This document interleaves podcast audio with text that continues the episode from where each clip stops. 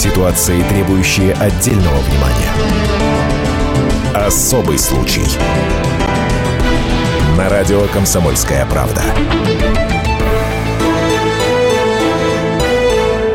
В Новосибирске начинается суд над 16-летней школьницей. Статьи обвинения тяжелые, будто речь идет не о круглолицей хохотушке-блондинке, а о суровом уголовнике. Покушение на убийство трех лиц, разбой. Дело было в Хэллоуин в 2016 году. В квартиру на десятом этаже Новосибирского дома ворвались двое. Он в черной самодельной маске, избитой, а она прятала лицо в шарф. В руках держала нож. Обоим по 16 лет. Их судьбы чем-то похожи. Мальчишка, студент авиационного колледжа, мама давно умерла, отец пьяница лишен родительских прав. Сверстница студента тоже сирота. Девочку воспитывает бабушка. Оба поклонники аниме. Что творили любители мультиков, ворвавшись в чужую квартиру, рассказывает Алексей Максименко, старший помощник руководителя Следственного управления СКР по Новосибирской области. В это время в жилище находились 80-летняя бабушка, ее 11-летний внук.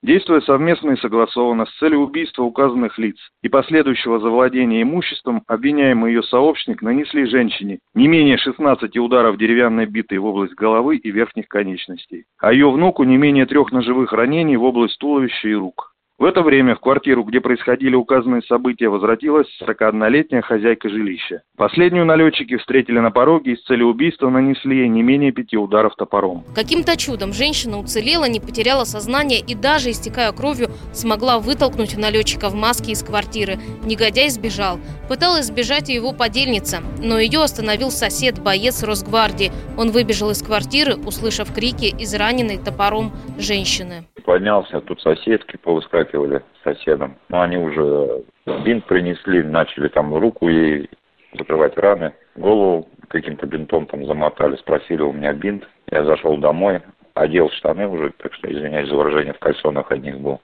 Бинт вынес, то есть они дальше начали перематывать. И тут она сказала, что, говорит, в доме кто-то закрылся, что их там несколько. Я спросил, кто в квартире, она говорит, бабушка и сын.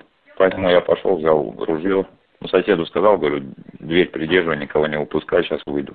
Начал подходить к двери, и в этот момент дверь открылась, и она вышла с ребенком, держа нож у его горла, и кричала, что у нее заложник, пропустите ее, или она его зарежет. Ну, несколько раз она повторила, я ей тоже сказал, говорю, отпусти ребенка, я тебя пропущу, все, только отпусти ребенка. Ну, хорошо, пацан сообразительный, то есть не растерялся, ничего. Молодец, я ему взглядом показал по моей команде вниз. Он мне ответил так медленно, моргнул специально, чтобы я понял. Мы как бы готовились. Поэтому вот у него получилось как бы руку отодвинуть и уйти вниз и уйти в сторону. 11-летнего мальчика освободили, 16-летнюю налетчицу скрутили, а ее подельника задержали в ту же ночь на окраине Новосибирска. И вот все преступники пойманы. Но еще один человек остался за кадром. Оказалось, к сцене, которую подростки разыграли в квартире, приложила руку 13-летняя дочка из раненой женщины. Это она решила устранить бабушку, маму, брата, чтобы те не мешали ей жить как хочется. У семиклассницы 16-летним налетчиком была любовь, а мама встречаться запрещала. Тогда-то и созрел этот жуткий план. В него посвятили еще одну подружку по тусовке. Но откуда вообще такие страшные идеи в этих юных головах – все трое фанаты аниме. И убить родителей подсказали рисованные кумиры. И у 13-летней Джульетты, и у 16-летнего Ромео в соцсетях одни и те же персонажи. Бреднолицый парень и девушка с безумными кровавыми улыбками и ножами в руках. Кто эти мультяшные герои, рассказывает популярный среди анимешников видеоблогер Дмитрий Кисида это вообще не мультик, это скорее книга. Это народное творчество, которое со всего мира собирается, да, крипипаста. Также есть мультфильмы, но они, как правило, любительские, тоже от людей со всего мира. Как он влияет на психику, психически нездоровым людям не стоит его вообще смотреть ни в коем случае. Вообще есть очень такие кровавые эти рассказы про Джеффа и Джейн, и не стоит читать разумеется, как смотреть экранизации любительские. Джейн и, э, встречает Джеффа, после чего Джефф убивает ее родителей для того, чтобы ей никто не мешал быть с ней, и потом они вместе начинают э, совершать убийство. К сожалению, здесь получился такой случай, что они посмотрели непосредственно, они увлекались, хотя парень, насколько я знаю, был не очень психологически устойчив, и наследственность у него была крайне плохая. Никто не уследил, и даже там больше скажу, что некому абсолютно было следить за этим, да, и они увлеклись, потеряли связь с реальностью. И, к сожалению, как мне тяжело это признавать, да, хотя я любитель японских всяких экранизаций и так далее, то здесь еще и поспособствовал токийский гуль аниме, насколько я смог выяснить,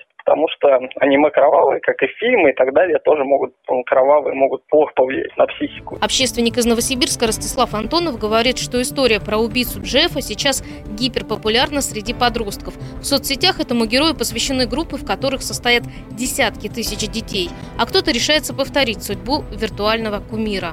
Была история э, в Воркуте, собственно, с чего у нас все это и началось, э, борьба с подобными группами. Когда пропал подросток, 12 лет, его искали и нашли его закопанным в сугробе с ножевыми ранениями. И выяснилось, что убили его сверстники которые, один из сверстников, он был фанатом вот этого вот Начали разбираться, поняли, что вот эти все группы, они не настолько уж безобидные, и как бы эти все картинки, рисуночки, они могут привести ко вполне конкретным последствиям. Общественники написали заявление в полицию, в Роскомнадзор. В МВД согласились, сообщество в соцсетях про убийцу Джеффа надо блокировать. А вот Роскомнадзор ответил, нет повода.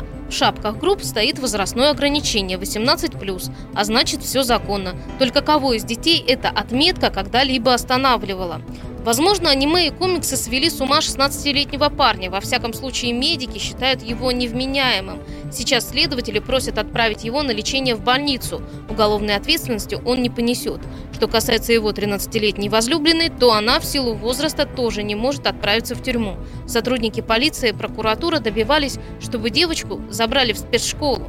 Виктор Быков, директор одной из школ закрытого типа, рассказывает о режиме для таких детей. Это то самое тюрьма, но только без колючих проволок и так далее, и так далее. Все так же по режиму и так далее. И также воспитательные работы все идут, и они свой срок отбывают. Но сроки у них не более трех лет. Телефонные звонки два раза в неделю, пожалуйста. Интернет нет. В суде за юную анимешницу вступилась семья, которая из-за нее же пострадала. Мама заявила, что прощает дочку и просит не ломать ей судьбу. Также сыграли роль письма от бабушки и 11-летнего брата. Суд в итоге сжалился. Исправление школьницы возможно и дома. А вот 16-летней подружке придется отдуваться, выходит, за всех. Ее признали и вменяемой, и дееспособной. В ближайшие годы девушка вряд ли посмотрит мультики. За разбой и попытку убийства трех человек ей грозит до 10 лет лишения свободы. Виктория Минаева, Комсомольская правда, Новосибирск.